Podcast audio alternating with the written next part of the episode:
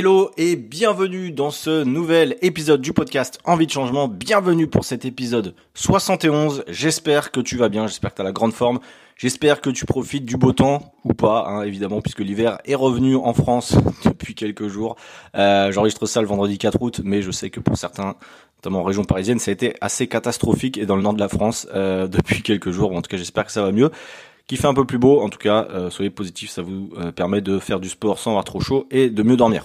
Voilà, au moins on trouve du positif un peu dans tout. Euh, retour d'un format d'épisode que j'avais tenté l'année dernière, qui avait plutôt bien marché. vous allez le voir, c'est un format de l'été. Clairement, c'est un format de l'été. L'été, qu'est-ce qu'on fait? L'été, on lit des magazines. En tout cas, c'est ce que faisaient euh, mes parents. Peut-être moins. Euh, enfin voilà, ça dépend de quel âge tu as. En tout cas, moi, je le fais plus, mais euh, mes parents le faisaient. C'est acheter des magazines quand on prenait le train, quand on allait en voyage.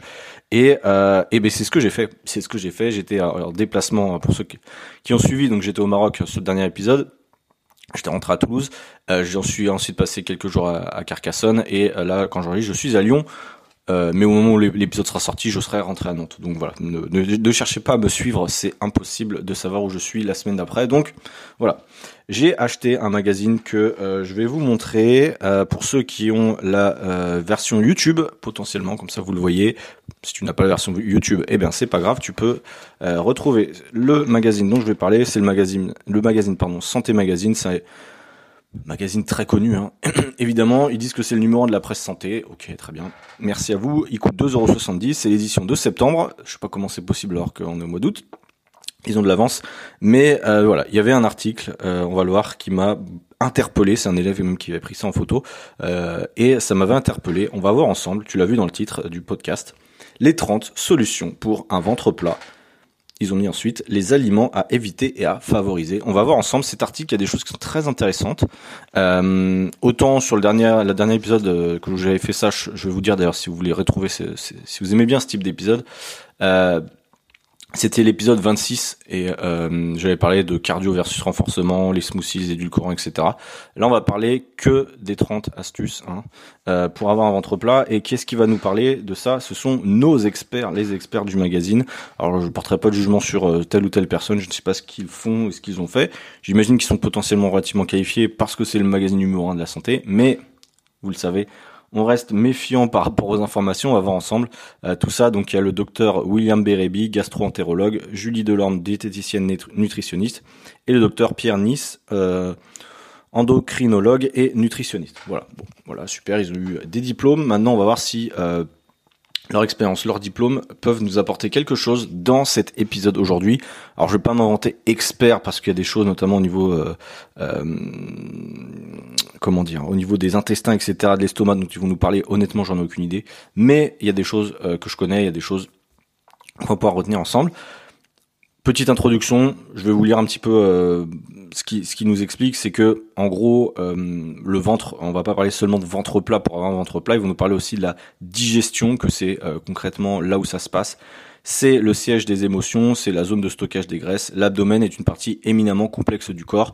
Pour affiner son tour de taille, une approche plurielle, super, est ainsi indispensable. Euh, voici les bonnes astuces et les réflexes adéquats pour dégonfler et déloger bourrelets et petites bouées. Parce qu'effectivement, un ventre plat, c'est pas seulement perdre du gras, c'est aussi avoir une alimentation qui correspond à notre corps. Et ça, ça va être super important euh, de le retenir, c'est que de toute façon, aucune alimentation n'est parfaite pour tout le monde. Euh, on donne une très bonne alimentation à quelqu'un, il se peut que l'autre personne euh, réagisse pas du tout pareil, elle ait des ballonnements, etc. Donc c'est pour ça que c'est important déjà de mettre le contexte, c'est que ces 30 astuces vont s'appliquer, certes, mais il y a des choses qui vont être plus à prendre en compte pour certaines personnes, évidemment. Et puis, si vous avez besoin, vous pouvez aller voir directement hein, une nutritionniste, euh, diététicienne ou un spécialiste, hein, si vous avez des problèmes de digestion, hein, plutôt que d'écouter mes 30 conseils. Mais voilà, en tout cas, vous apprendrez certainement des choses. Euh, L'objectif, il nous dit, c'est de réduire les ballonnements. Que dans l'estomac et l'intestin, l'accumulation de gaz peut avoir plusieurs origines. Hygiène de vie, choix des aliments, cuisson, agissent sur leur formation et leur élimination. Je sais que moi, je suis assez concerné par ça. Ça fait un moment hein, que je le sais, euh, j'en suis conscient. Euh, je, bon, je vais pas rentrer en détail, mais c'est vrai que j'ai souvent des ballonnements. Depuis que je suis tout petit, j'ai toujours des problèmes de digestion. Euh, au début, je pense parce que je bouffais, je buvais beaucoup de lait. Euh, du lait euh, avec lactose. Aujourd'hui, je prends du lait sans lactose et je vois la différence clairement. Mais en fait, j'ai, pas compris que j'étais un peu intolérant au lactose quand j'étais petit. Et je, pourtant, je buvais du. En fait, tous les matins, je, je, je, mangeais des céréales euh, très sucrées comme tout le monde, du pain, etc. Donc des trucs dégueulasses. Et j'avais mal au ventre toute la matinée. Et ça, ça m'a suivi toute mon enfance quasiment. Donc je me suis habitué en fait. et puis d'ailleurs, on va le voir après, mais moi, je bouffais des chewing-gums toute la journée. Donc en fait, j'avais constamment mal au ventre. J'avais vraiment hein, constamment mal au ventre toute la matinée. Donc c'était très pratique pour écouter à l'école voilà. Peut-être pour ça que j'en suis où j'en suis. Non, je rigole. Mais euh, mais voilà. En tout cas, euh, je sais que je suis un peu concerné. En fait, on est beaucoup à être concerné par ça. Euh, malheureusement, on fait un peu comme si ça n'existait pas. On est habitué, en fait, je pense. Mais il y a certainement des solutions pour améliorer ça. J'en suis conscient. Moi, j'essaie aussi un petit peu de faire des, choses par rapport à ça. Je l'ai bien vu quand mon alimentation a déjà évolué il y a quelques années, quand je commençais à m'intéresser à ça. C'est pas encore parfait là. Pour par exemple, là, je, je bois un café je sais très bien que ça m'aide pas au niveau de la digestion le café, hein, j'en suis conscient, mais euh, voilà, c'est parce que j'aime bien ça et que j'en prends quand même. Bref. Les 30 solutions, alors on va voir si je vais pouvoir faire les 30 parce que j'ai peur que ça dure un petit moment. Mais euh, sinon je couperai l'épisode en deux et j'en referai un autre euh, dans une semaine, c'est pas gênant, j'ai pas non plus envie de te blinder d'infos, je trouve que 30 ça fait beaucoup et il y a des choses intéressantes. L'astuce numéro 1, c'est s'alimenter en pleine croissance. Euh, non, putain, ça commence bien. S'alimenter en pleine conscience, excuse-moi. Euh, prendre ses repas sur le pouce favorise l'ingestion d'air et la production de gaz. La digestion débute dans la bouche, souligne, Julie Delorme. Euh, une bonne mastication réduit mécaniquement un gros volume en petits morceaux et les imprègne d'enzymes salivaires, ce qui améliore la digestion et allège le travail des organes digestifs. Cela permet également d'être plus vite rassasié, donc de ne pas distendre son estomac avec un gros volume. Alors oui, oui, oui, Bon, est-ce que ça ferait une grosse, grosse différence? Je ne sais pas, mais en tout cas, on nous le dit toujours, mange pas trop vite. Je sais que ma mère, elle me le dit tout le temps. Mange pas, tu manges trop vite à chaque fois. Bon, oui, bah, je mange vite. Et puis après, j'ai mal au ventre. Voilà, c'est comme ça. On est un peu comme on est. Euh... mais voilà, au moins, je pense que la plupart des gens le savent. Euh, on me le fait pas, on le fait pas. Bon, c'est comme ça. Euh, mais effectivement, de manger trop vite, c'est pas forcément la, la bonne idée. Manger en pleine conscience, oui et non. Alors ça, c'est encore un truc. Euh, bon, je, ça fera pas une grande, grande différence en réalité. Mais, mais oui, pourquoi pas. Première astuce en tout cas, astuce qu'on connaît tous plus ou moins, mais qu'on n'applique pas, donc si jamais euh, ça te fait un petit rappel. Astuce numéro 2, 2 adopter le bon tempo. Alors euh, là, c'est le docteur William Barebi, gastro-entérologue, qui prend la parole. Il nous dit s'alimenter à heure régulière donne une rythmicité au tube digestif. Ça, je savais pas, on va voir. Hein. Euh, L'organisme s'attend à recevoir un repas et s'y prépare. On digère mieux. De plus, manger n'importe quand relance un processus digestif complet sans avoir eu le temps de traiter le repas précédent. bon, euh, il faut voir combien de temps on met pour digérer, hein, mais je crois que c'est pas plus de 2-3 heures, euh, donc potentiellement, euh, voilà. peu importe les horaires et le nombre de repas qui dépendent des habitudes de chacun. Ça, c'est important de, l'expliquer, hein, je le rappelle. peu importe le nombre de repas que vous faites, en tout cas pour la perte de gras, ça changera rien. et le timing, il change pas grand-chose non plus. Je sais qu'il y a un truc qui s'appelle la chrononutrition. bref, ce que d'une manière générale, pour rappel, hein, si tu dans le podcast, c'est d'être un déficit calorique qui te fait perdre du gras même au niveau du ventre. Euh, c'est très basique ce que je te dis, mais c'est la vérité. Et donc, euh, voilà, ça changera pas grand-chose. Par contre, euh, au niveau de la digestion, peut-être qu'effectivement ça joue un rôle. ils nous disent qu'il est essentiel d'être régulier. Pour plein de raisons, moi je pense qu'il est important d'être régulier dans vos heures de repas, pour éviter les fringales, pour que votre cerveau effectivement il comprenne à quelle heure on mange, etc. Je trouve que c'est super important. C'est vrai que les gens qui mangent un petit déj un jour sur deux, ou qui mangent à 15 heures, à 15 heures, des fois à 13 heures, des fois à midi, je pense pas que ce soit la meilleure idée parce que votre cerveau est un peu flingué. Du coup, souvent, on fait des choix qui sont pas forcément rationnels, des choix émotionnels par rapport à l'alimentation, et euh, c'est les pires choix. Hein. Très souvent, on se retrouve avec des choses qu'on qu'on voudrait pas manger. Et donc, ils nous disent qu'il est essentiel de garder, de laisser 2h30 entre chaque prise alimentaire. Ok, oui, bon, ça, ça semble à peu près logique. Pareil, euh, rien de bien nouveau par rapport à ça. Là, on va rentrer dans un sujet que j'ai jamais abordé, euh, qui commence à être très tendance. Tu vas certainement le voir arriver, euh, même que tu le sais déjà. 3. Limiter entre parenthèses, sans exclure les ferments euh, cibles. Je sais pas comment on dit, ferments cibles. Euh, ce sont euh, ceux contenant des food maps. Alors les food maps, on va le voir, hein, c'est effectivement une catégorie d'aliments qui a été classée euh, où se cachent les sucres fermentés-cibles là, euh, que certains nous disent que c'est pas bon pour la digestion, etc. On va voir. Euh, donc ils nous disent que ce sont des sucres voilà dont la digestion est compliquée, surtout chez certains. Pareil, ça dépend des gens évidemment. Digérés de façon incomplète, ils arrivent dans les intestins où ils fermentent en nourrissant les bactéries. Et cependant aujourd'hui admis qu'il existe pour chaque personne un seuil de tolérance. C'est important de le, comprendre parce que je donner certains aliments, ça ne veut pas dire que pour toi il faut les arrêter, hein, évidemment. Euh, ainsi, il n'est pas nécessaire de les bannir, c'est ce qu'ils disent, ce qui est à la fois difficile et préjudiciable pour l'équilibre nutritionnel. Bah oui. Euh, privilégier ceux qui en contiennent le moins euh, au sein d'une même catégorie d'aliments et ou réduire les quantités en tenant compte de la sensibilité individuelle suffit souvent à améliorer la situation. Bon, il y a des aliments qui sont pauvres en, food maps, food maps, putain, je vais arriver. Euh, il y a une liste hein, dans les fruits, bananes, cassis, fraises, framboises, rhubarbe, ananas, agrumes, myrtilles, mûres, melons. Euh, des aliments modérés, abricots, cerises, groseilles, pastèques, raisins, nectarines, avocats, et les riches en euh, food maps, euh, fruits séchés. Alors les fruits séchés, ça n'a jamais été un truc que je recommence, c'est de la merde. Euh, mangue, bon, ok, dommage, c'est les meilleurs. Mangue, pêche, poire, pomme et prune. Bon, si tu vois tu les manges et que ça te fait rien, euh, t'emmerdes pas à réduire. Voilà. Si par contre tu veux faire un test, c'est toujours pareil. Ce qu'il faut faire, c'est faire un test. Si tu manges une pomme par jour et que t'as des problèmes de, euh, de, digestion, bah arrête pendant euh, une semaine, change avec un autre fruit et vois ce que ça donne. C'est un peu l'idée. pareil pour les légumes. Bon, je vais pas te faire toute la liste, mais en gros, les, pauvres en fumat, c'est les carottes, haricots, courgettes, etc. On va le voir qu'il y a aussi, je crois, la, la, cuisson qui va jouer un rôle là-dessus, donc on, va revenir. Et les, les fruits et légumes, enfin les légumes riches en fumats, l'ail, l'artichaut, l'oignon, chou, champignons, aubergines, salsifis, oseille, ok, je savais pas que c'était un, légume pour te dire, euh, et poivrons verts. Légumineuses, alors à privilégier lentilles corail, à, réduire potentiellement haricots euh, secs, blancs, rouges, pois chiches, pois cassés, flageolets.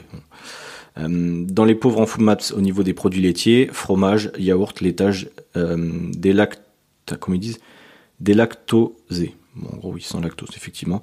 Euh, ce qui est riche, par contre, c'est les crèmes dessert, crème fraîche, crème glacée, fromage blanc, voilà. Fromage frais, ça c'est vrai que bon, c'est pas ouf. Et dans les féculents, ceux qui sont à favoriser potentiellement, quinoa, pâte au sarrasin, pommes de terre, petite épeautre, polenta, muesli, euh, muesli, ça dépend effectivement, je dirais plus flocon d'avoine que muesli parce qu'il a beaucoup de merde dedans.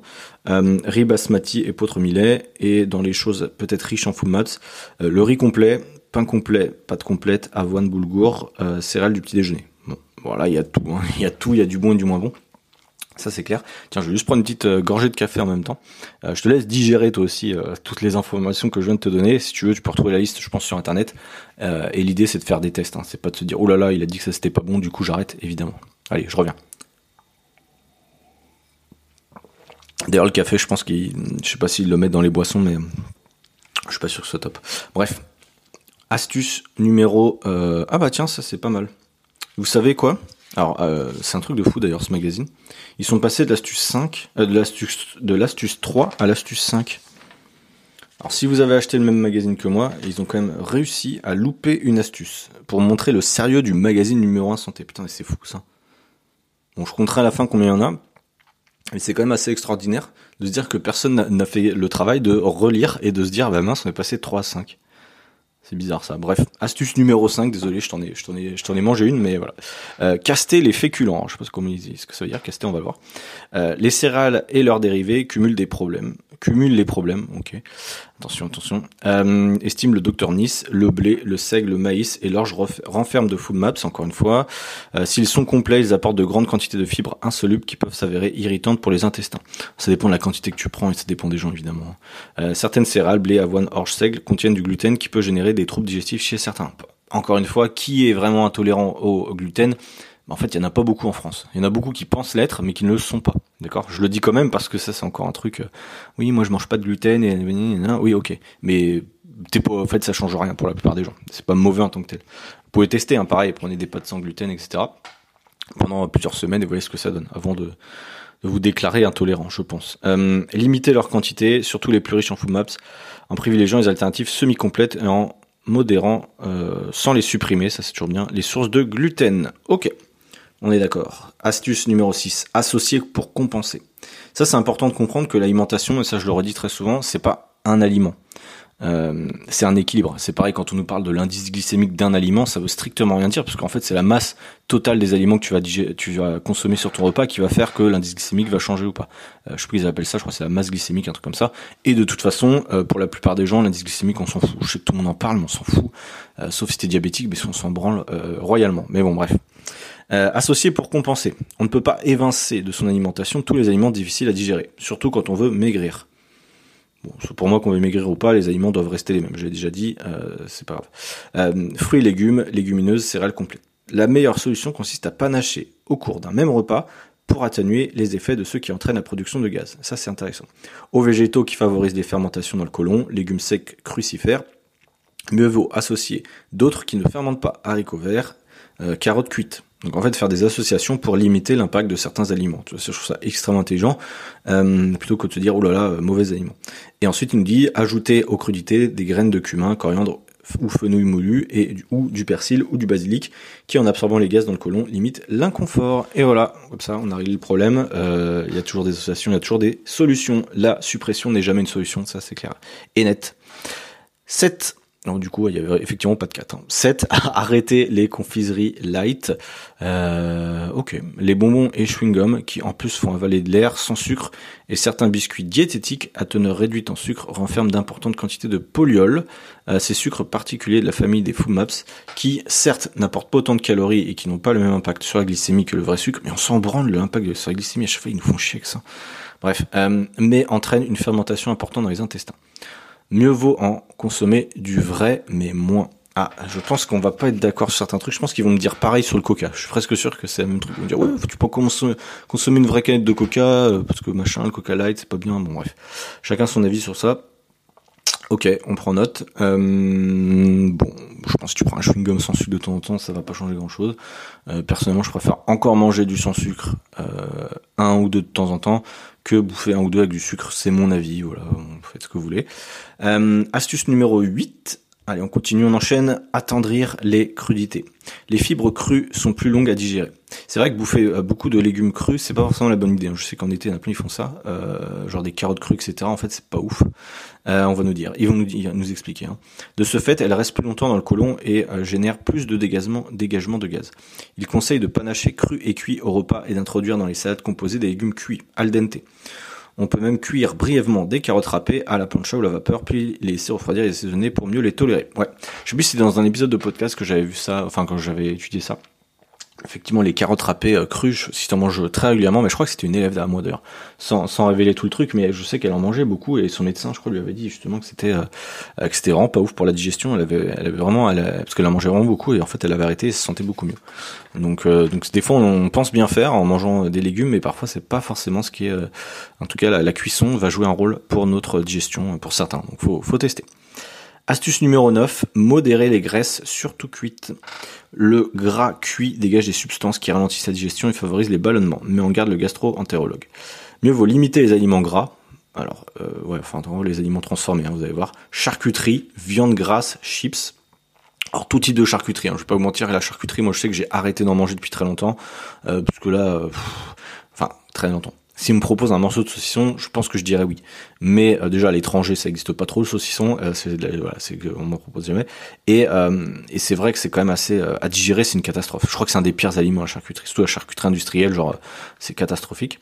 Les viandes grasses, c'est quoi? Alors c'est par exemple du steak ou du bœuf à plus de 20% de matière grasse. C'est vrai que je l'ai, d'ailleurs j'ai fait un post sur ça qui est sorti peut-être au moment où tu écoutes le podcast. rien qu'en termes de calories, quelqu'un qui mange du steak haché ou de la viande hachée, qui achète du 20%, alors certes c'est un peu moins cher, mais honnêtement ne fais pas ça. Même que tu sois en perte de poids, prise de masse, ne prenez pas du steak haché 20%. C'est quoi de mon con de bouffer 20% de graisse, de graisse de mauvaise qualité qui va cuire et qui va justement être très mauvaise à digérer? Vaut mieux payer un poil plus cher, avoir du 5%. Moi je sais pas, c'est, enfin tu vois, c'est comme si j'achète du poulet. Moi, ce que je veux, c'est le poulet, c'est pas la, graisse du truc, tu vois.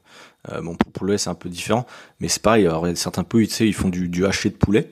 Et à chaque fois, je regarde le pourcentage de vrai poulet, et puis des fois, ils rajoutent de la graisse dedans, et c'est complètement con, tu vois. Je me dis, bah attends, à rien, autant que j'achète un filet de poulet que leur, vieux, leur vieux, leur vieille viande, viande de de poulet, quoi. C'est un peu le délire. Tiens, je finis une dernière gorgée de café et je suis à toi. Hum, il est bien froid, bien dégueu comme on aime. Euh, donc bon, voilà. Euh, par rapport au gras, euh, les chips évidemment, bon, ça, ça me semble logique que les chips faut arrêter. Hein, ça fait un moment. En tout cas, faut réduire au maximum. Même les chips de légumes, de machin, c'est pas ouf. Hein, c'est mieux, c'est moins pire, mais c'est pas ouf. Euh, et les modes de cuisson et euh, préparation gras. Plat en sauce, friture. C'est vrai que tout ce qui est frit, euh, c'est un peu le problème d'ailleurs si tu manges chez les asiatiques très souvent. les restaurants asiatiques, hein, pardon. très souvent, c'est vrai que bah ils font tout frire et en fait c'est pas bon pour la santé. Hein, clairement, il y a pas à dire. C'est pas bon pour la digestion, c'est pas bon pour plein de trucs.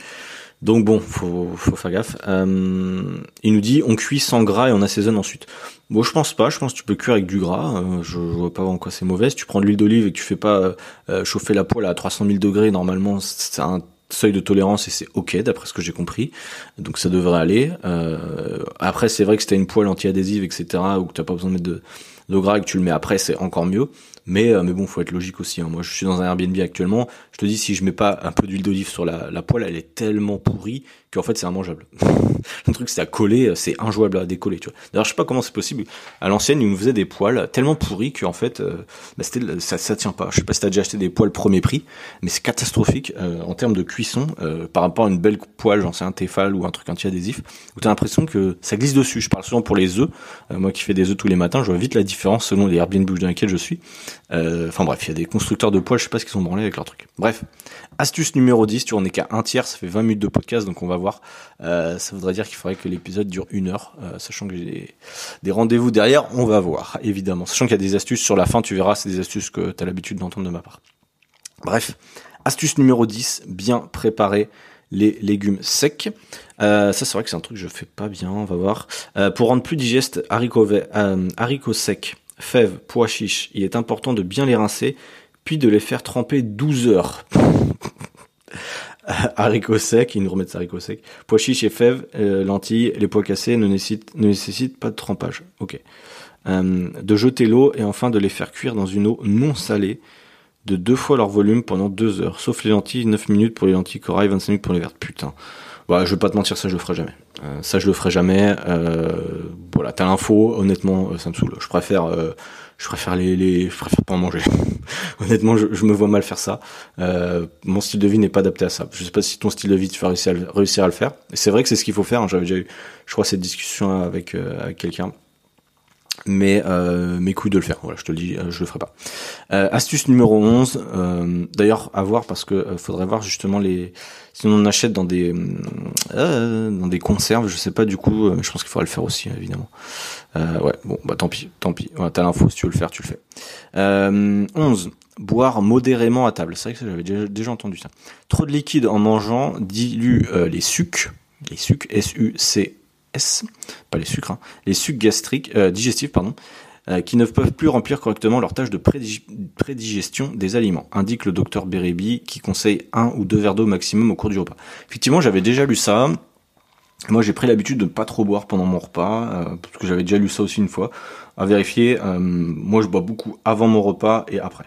comme ça, au moins, c'est fait. J'aime bien boire avant parce que ça me coupe un peu l'appétit. Enfin bref, j'aime bien. Enfin, tu vois, moi je bois tout le temps, donc voilà. D'ailleurs, je vois que mon verre est vide. Euh, c'est pas grave, je vais le remplir après. 12. Adopter les coups de pouce naturels anti-gonflette. Ah, c'est rigolo. Euh, le charbon végétal, grâce à sa structure poreuse, il absorbe les gaz présents dans le système digestif et les élimine avec lui dans les selles, en gélule à distance des repas et des médicaments. L'argile blanche, elle absorbe les éléments indésirables présents dans le tube digestif et les élimine une cuillère à café de l'eau dans de l'eau avec du jus de citron à distance des repas et des médicaments. Pourquoi ils nous rajoutent ce putain de jus de citron? Ça, ça, sert quasiment à rien. Je serais extrêmement surcoté le jus de citron. La limite, bouffe ton citron, qu'est-ce que tu nous fais chier avec ton jus à chaque fois? C'est pas deux petites gouttes de jus de citron qui vont faire une différence. Bref, je sais pas ce qu'ils ont avec ça, euh, c'est un peu chiant. Bref, 13. S'automasser. Alors attention là, on rentre dans du sérieux. Allongé sur le dos, on respire par le nez en gonflant le ventre on retient son souffle puis on expire doucement, bouche ouverte à part. Je vais être franc, je vais pas vous lire l'article, euh, c'est casse-couille. Euh, bref, en gros, ils nous disent qu'il faut s'automasser. Ils nous disent même pas pourquoi. Attends, on va voir, je vais tourner la page. Ouais, Ils nous disent même pas les intérêts, ils nous disent juste de s'automasser. Bon, bah vas-y, euh, amusez-vous à vous automasser le ventre. Euh, personnellement, j'ai pas le temps pour faire ça. Voilà. Euh, astuce 14, réveiller ses intestins. Alors, qu'est-ce qu'ils nous disent? Et ça, je pense que c'est ultra important. Le réflexe gastro-intestinal est conditionné, et la première prise alimentaire. Dès la première prise. même, ah, ça m'énerve parce que dans le dernier magazine que j'avais lu, c'était pareil, il y avait des fautes d'orthographe, enfin des oublis des mots en fait. Euh, enfin bon bref, c'est pas grave, alors c'est moi qui lis mal. Le réflexe gastro-intestinal est conditionné et la première prise alimentaire de la journée stimule les mouvements du côlon. Non mince, là c'est moi qui qui, je ne sais pas lire. Bon voilà, excusez-moi. Euh, le meilleur moment pour aller à la selle est donc 30 minutes environ après le petit déjeuner. Bon, bah, je vais pas vous mentir, c'est exactement ce que je viens de faire. Désolé pour les détails. Pour développer ce réflexe, on boit un ou deux grands verres d'eau au lever. C'est vrai que moi, je bois toujours un verre d'eau euh, dès que je me lève.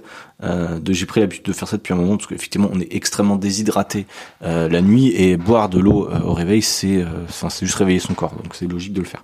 un et puis on consomme un ou deux kiwis. Bon, ok. Euh, moi, je sais que les kiwis, je les bouffe plus en. C'est vrai que si je devais vous conseiller un fruit, moi, euh, en tout cas celui que je prends de base, c'est euh, banane et kiwi. Je prends banane le matin et kiwi pour mon snack. Kiwi, c'est extrêmement riche en vitamines, un des plus riches, je crois. C'est pour ça que j'ai pris l'habitude de manger ça. Euh, plusieurs études ont montré son intérêt dans la prise en charge de la constipation. Il renferme notamment une enzyme digestive spécifique euh, qui peut activer la motalité intestinale. Ok, bon, bah voilà. Bon, je peux dire que si tu prends une banane aussi, tu vas vite à l'eau. Hein. En tout cas, ce qui est tellement riche en fibres que tu peux y aller. Bref, astuce numéro 15, augmenter la part des fruits et légumes. Bon, évidemment, pour un ventre plat, ce qu'on veut, c'est euh, bien manger. Ils nous disent, pour relancer le transit, il faut environ 30 grammes de fibres contenues dans les végétaux par jour. Euh, les fruits et les... c'est vrai qu'on parle je vous dis souvent de manger des manger des fibres etc mais on vous dit pas autant pour les protéines on vous dit 1,5 g par kilo de poids de corps etc c'est vrai que pour les fibres on n'en parle pas. Euh, on dit ouais 5 fruits et légumes par jour ce qui veut pas dire grand chose là ils nous disent effectivement 30 grammes de fibres. Euh, je pense que ça dépend des gens puis ça dépend de plein de trucs mais bon 30 grammes ok. Les fruits et légumes renferment environ 2 tiers insolubles et pour un tiers soluble. Et les insolubles sont largement majoritaires dans les céréales complètes euh, on consomme donc des légumes crus et cuits à chaque repas, les trois quarts de l'assiette. Ah, vas-y. Et euh, deux ou trois fruits par jour. Trois quarts de l'assiette, punaise. Oui, alors ça. Moi, tu vois, par exemple, je pourrais pas faire trois quarts de mon assiette euh, avec avec des légumes. Pourquoi? Je vais donner mon avis. C'est qu'aujourd'hui, j'ai un objectif calorique. Si je veux pas perdre trop de poids, peut-être à 2000. Enfin, en tout cas, quand je voulais prendre en muscle, c'était 2700 calories, je crois, mon objectif calorique. T'imagines qu'il faut que je mange 2700 calories? Euh, avec trois quarts de mon assiette en légumes. Les légumes, c'est 30 à 40 kilocalories. T'imagines la taille des assiettes qu'il me faudrait. Donc littéralement, c'est impossible. C'est pour ça d'ailleurs que euh, je mange euh, plus de, enfin, je mange pas mal de protéines et de féculents. globalement, c'est aussi pour mon apport en calories, hein, parce que j'ai besoin de suffisamment de calories. Quand tu es très actif ou que tu fais du sport ou comme moi que tu as un métabolisme qui marche très fort, bah t'as pas trop le choix. Donc ils sont mignons avec leurs trois quarts des assiettes. Je pense que ça dépend des gens. Euh, si t'es en perte de poids, que t'es ultra sédentaire, oui, trois de ton assiette en légumes, pourquoi pas. Mais si t'es très sportif, euh, il va falloir autre chose, je pense. Euh, en termes de calories, ça va être assez chaud. Bref. Et euh, deux ou trois fruits par jour. Ok, je pense que tu peux, ouais, deux ou trois, c'est minimum. En augmentant progressivement leur ration sur deux semaines pour s'y habituer. Ok, très bien. Astuce numéro 16. Allez, on continue, on est bien lancé. Bien s'hydrater. Et oui, l'eau fait gonfler les fibres, aide à ramollir les selles, elle les rend plus volumineuses, donc plus facile à évacuer. En tout cas, dans tous les cas, l'hydratation, là, tu m'écoutes en été, c'est la base pour tout, hein, faut boire. Euh, augmenter les fibres n'a euh, de véritable efficacité que si on s'hydrate suffisamment à côté. On boit donc au moins un litre 5 au litre, putain, j'arrive plus à parler, ça y est, euh, quasiment une demi-heure, je on boit donc un litre 5 d'eau, entre parenthèses non pétillante, par jour. Pendant et surtout en dehors des repas, en privilégiant certaines eaux épars, courmayeur, contrex, doté d'une action laxative de magnésium et de sulfate. Euh, on va se calmer quand même, hein, parce que si tu prends tes trois quarts euh, de légumes, si euh, tu prends les trucs qu'ils nous ont dit avant, si tu prends cette eau bizarre, tu vas aller cinq photos par jour. Donc on va se calmer quand même, Jean-Mich, là, sur ça. je vous le dis, écoutez pas tout ce qu'ils vous disent, hein, parce que là, il y a une accumulation de choses. faut pas, de... enfin, je pense pas qu'il faille mettre en place ces 30 conseils en même temps. Déjà, c'est un peu compliqué. On va voir après, il y a d'autres trucs en plus. Euh, de, de laxatifs de machin, on va se retrouver aller au shot, je vous dis, toutes les 30 secondes. Donc ils sont gentils, mais euh, calmez-vous. Euh, doté d'une action laxative de magnésium et de sulfate. En 2014, une, étude clinique a montré que la consommation d'un litre départ par jour pendant deux semaines était efficace contre la constipation. Ok, bon, mais si t'es pas constipé, on s'en branle, hein, clairement. tu peux boire l'eau que tu veux. Moi, je bois de l'eau pétillante de temps en temps. Pourquoi je bois de l'eau pétillante surtout en été? C'est pour le sodium d'ailleurs, parce que je bouffe pas très salé et vu que je perds beaucoup d'eau à faire du sport et qu'il fait chaud, bah, c'est pour ça que je, je prends ça. Bref, voilà.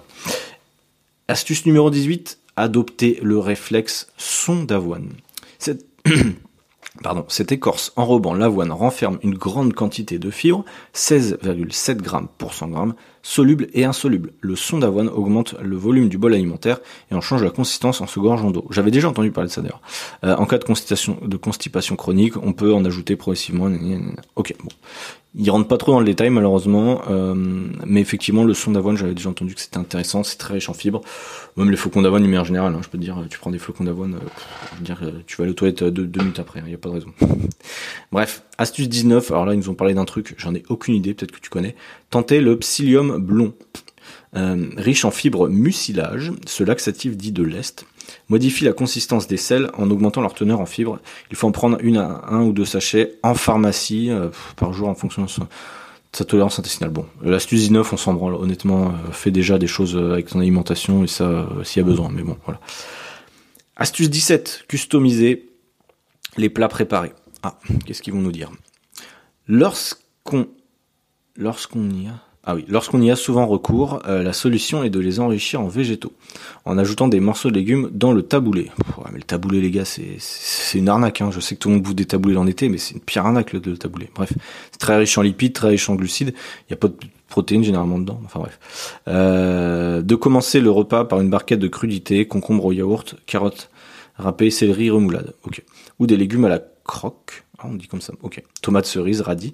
Et euh, de le terminer par un fruit entier ou une compote. Choisir les plus riches en fibres avec une part importante de légumes et de salade complète ou légumineuse. Ok, bon, super, euh, super astuce de merde. Euh, bref, on continue. voilà, j'ai été méchant. Et du coup, le karma me le fait savoir. adopter la bonne posture, entre parenthèses, de yoga. Ok, alors, je vous dis, hein, c'est un magazine de santé on est d'accord, on n'est pas d'accord, il y a des trucs, euh, voilà, c'est un peu des trucs de perché des fois, je trouve. Euh, des trucs qui ont quasiment aucun impact. Adopter la bonne posture de yoga, ok. Celle des vents, ok.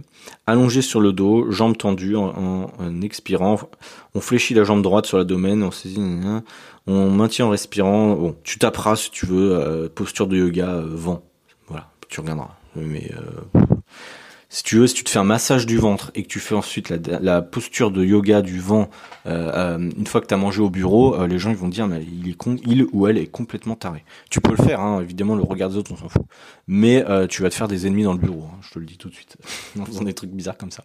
Bref, j'avance assez vite, il m'en reste que 10 et vous allez voir c'est des astuces assez faciles derrière, donc je pense qu'on peut avancer. Tiens c'est assez marrant ça.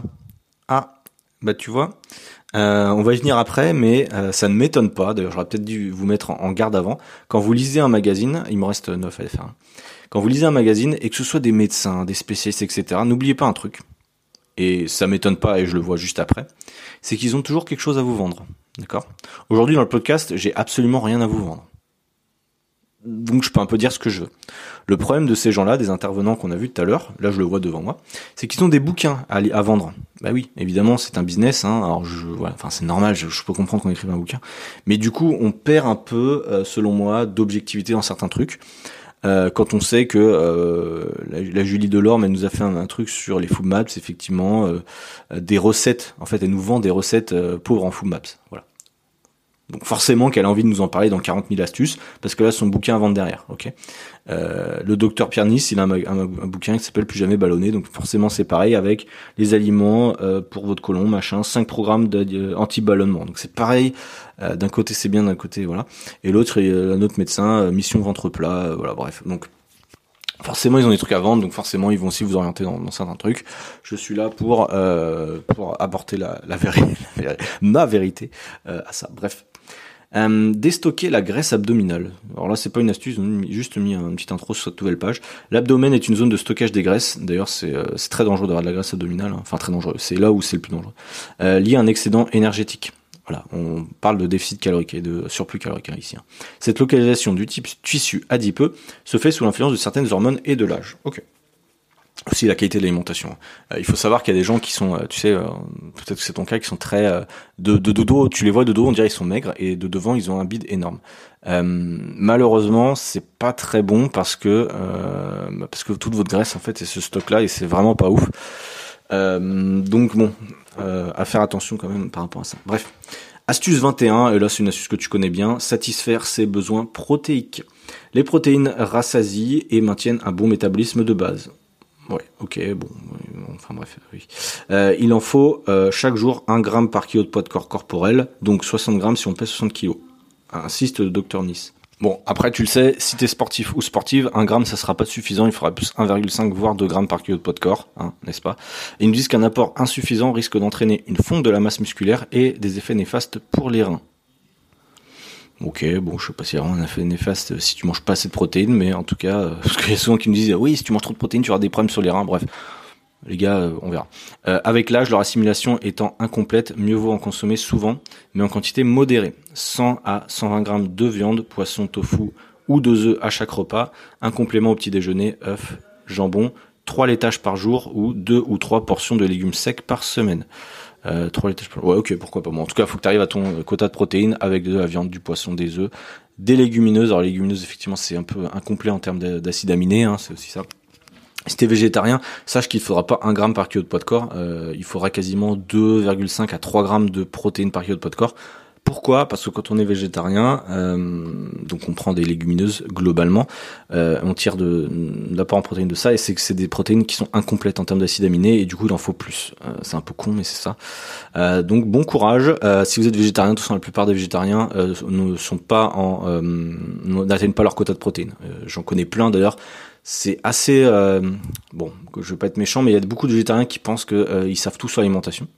Euh, ouais c'est bon je sais sur l'apport en protéines je sais t'inquiète ouais. en fait ils savent pas la plupart sont en déficit. Euh, la plupart en fait je l'ai déjà fait un épisode sur ça mais la plupart des végétariens sont en carence sur plein de trucs. Mais sous prétexte qu'ils ont arrêté la viande ils se considèrent en meilleure santé.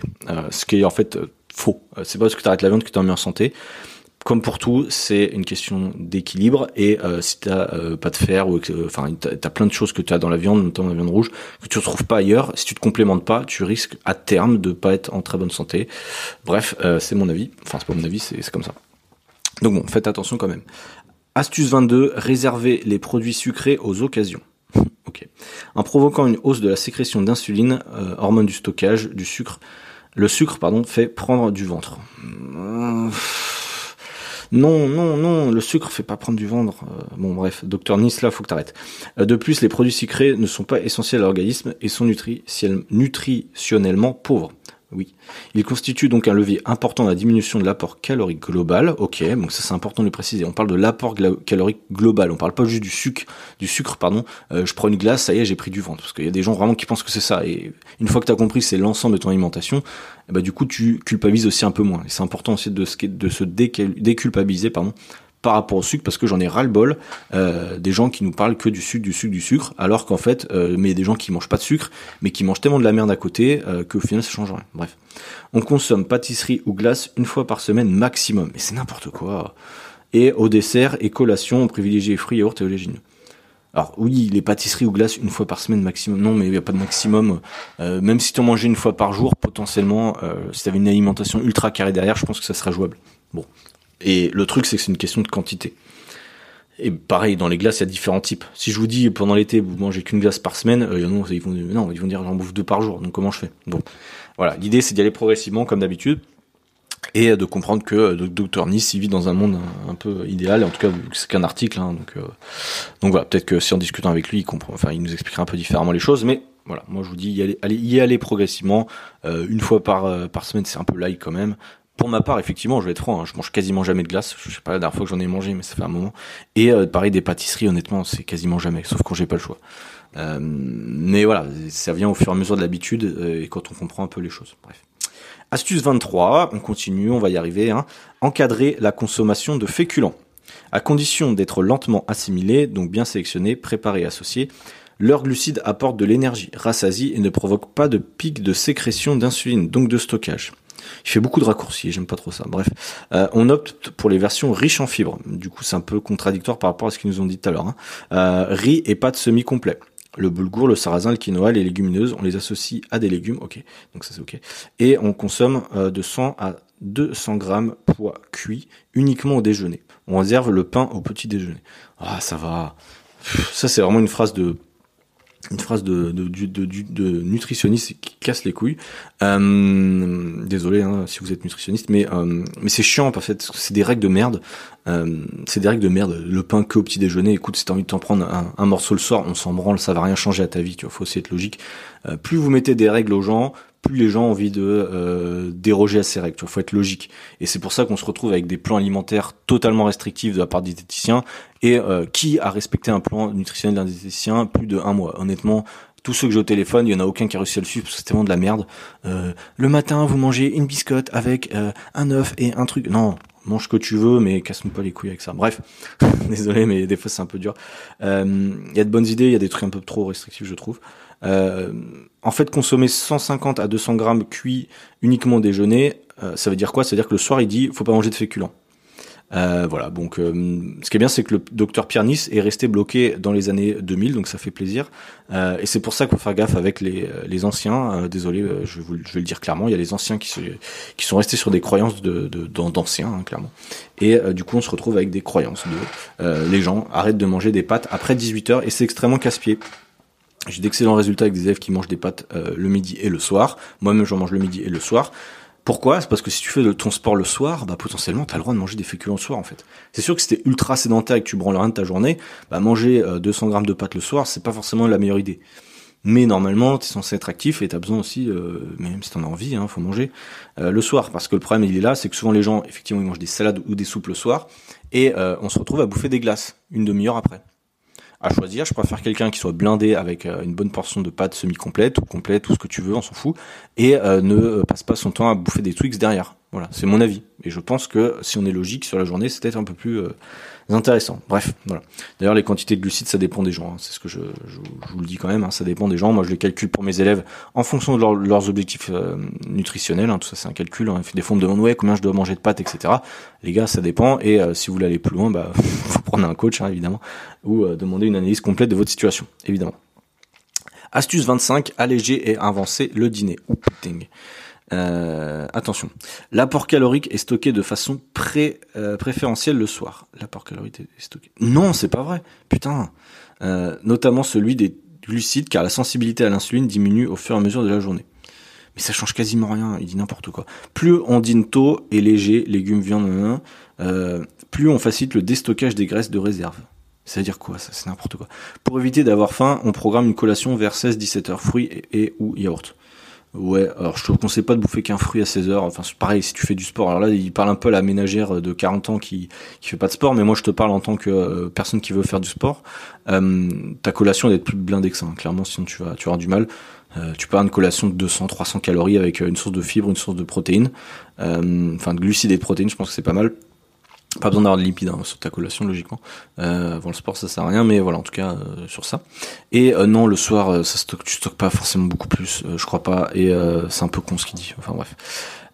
astuce 26, allez, on se rapproche de la fin. 26, conserver le meilleur des graisses.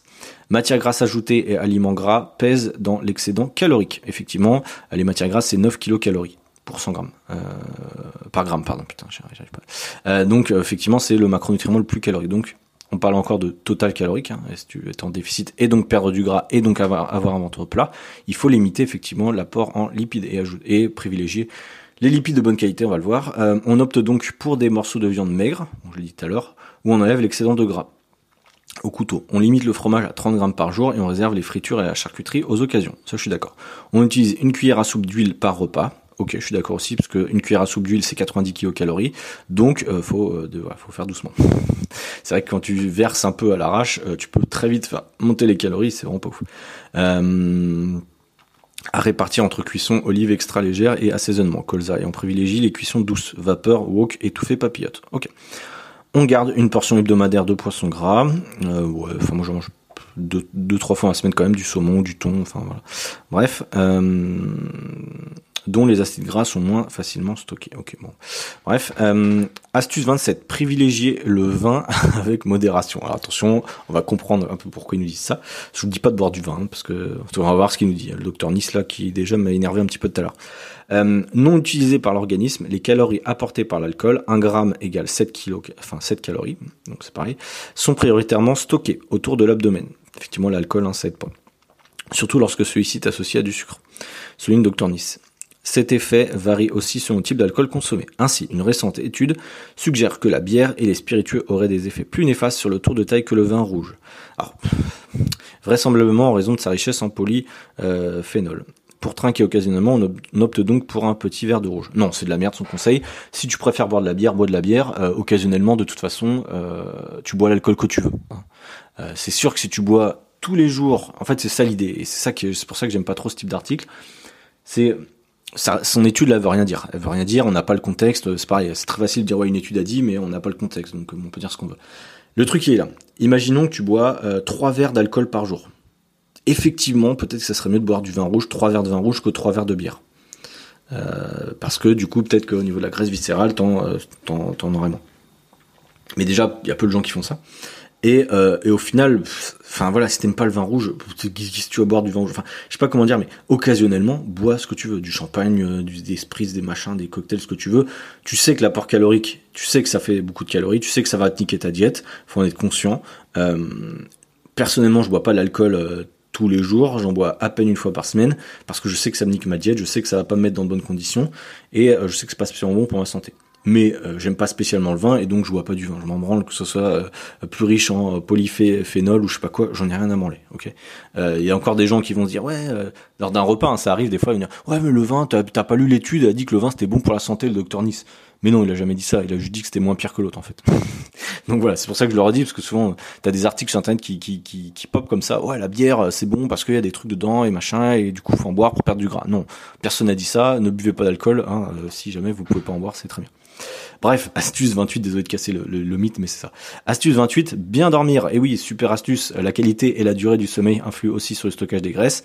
Ainsi, une étude publiée en avril 2022 dans le journal of the American College of Cardiology a montré qu'une restriction de sommeil favorisait une augmentation de la consommation calorique et la graisse abdominale. Oui, en fait, moins dormir, c'est pas juste euh, ça fait plus de gras, c'est juste que ça joue sur la faim.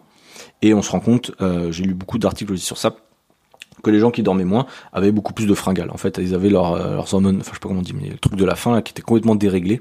Et du coup, t'es plus. En fait, c'est ça, souvent quand on perdre du poids, c'est lutter contre la faim. Comment on lutte contre la faim?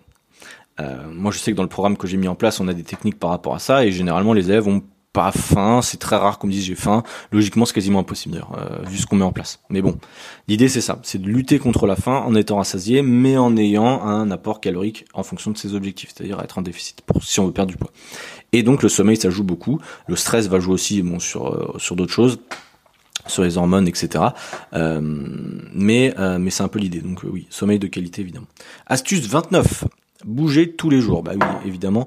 Euh, être régulièrement actif ne contribue pas seulement à brûler des calories et à déstocker des graisses.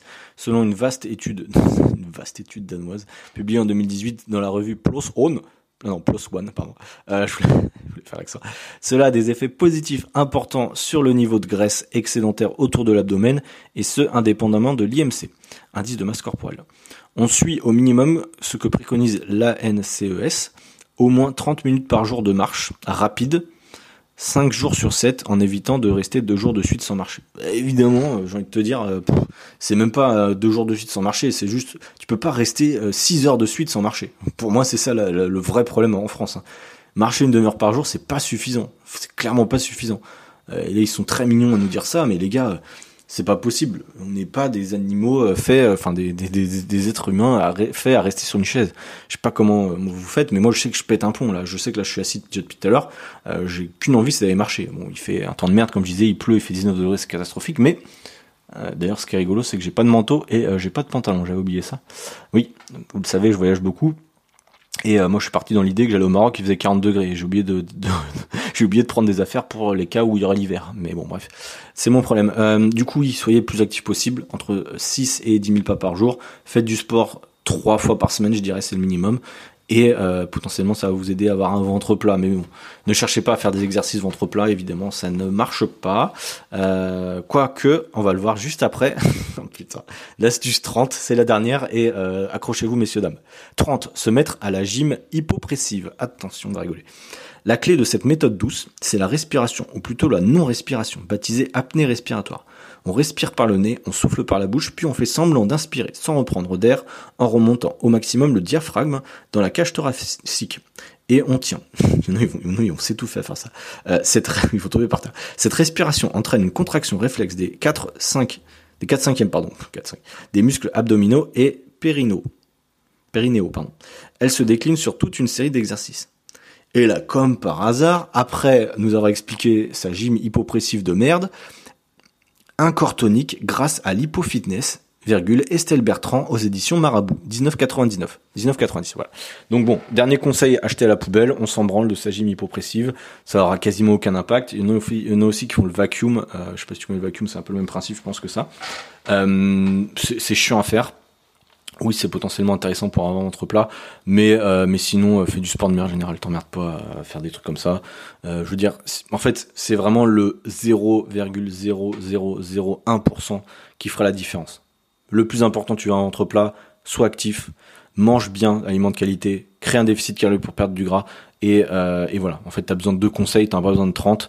Euh, qualité de l'alimentation, effectivement, comme on a dit au début, ça c'est vrai que c'était un point intéressant. Faire des tests par rapport à certains aliments euh, pour euh, la digestion. Parce qu'effectivement, si on est tout le temps ballonné, bah, le ventre plat n'existe pas. C'est un peu le problème de notre ventre, hein, c'est que des fois, même quand t'as pas de graisse, je sais pas si t'as déjà fait le test, mais j'ai l'impression moi aussi, hein, euh, même quand je prends l'avion ou quoi, j'ai l'impression que mon ventre il est énorme des fois. Et euh, des fois, j'ai l'impression d'être assez sec. Ça dépend, c'est des fois qu'une impression, et c'est pour ça que le ventre, faut éviter de toujours le regarder. Hein. Je sais qu'on a tendance à toujours se regarder et, euh, c'est un, point honnêtement, je connais peu de personnes qui euh, sont fiers d'avoir, enfin, qu'on le ventre qu'ils espèrent avoir. Euh, c'est assez rare. Moi-même, je vais être franc, quand je me regarde du haut, à chaque fois que je suis assis, j'ai toujours un bourrelet et j'ai toujours l'impression d'être gros. Hum, voilà. Alors que pourtant, quand je me regarde en photo, quand on me prend en photo ou quoi, que je suis torse nu, généralement, en fait, je me dis en fait ça va. Non, je suis assez sec. J'ai le six pack quasiment à l'année. Alors, je suis pas ultra sec non plus, mais ça va, tu vois, par rapport à mon style de vie. Mais, euh, mais si j'avais pas ces photos-là, j'aurais toujours l'impression d'être, euh, d'être, d'avoir des bourrelets. J'en ai, hein, évidemment, j'en ai. Je, c'est pas mon objectif d'avoir euh, zéro bourrelet parce qu'il faudrait être sec à l'année, ça voudrait dire se restreindre, etc. Moi, je me fais plaisir. Mais, mais voilà, une grosse partie. voilà, faut apprendre aussi à s'accepter un jour. Hein.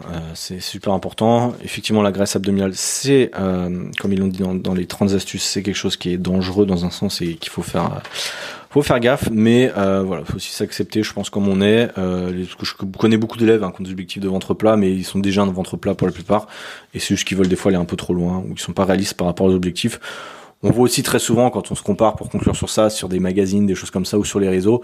Euh, sachez une chose, hein, on l'a bien vu dans certaines photos avant-après. C'est rigolo parce qu'il y a des gens, ils font exprès de poser sur des photos en ayant le ventre très plat, tu vois, et on voit de, quand ils relâchent qu'ils ont un ventre en fait comme tout le monde.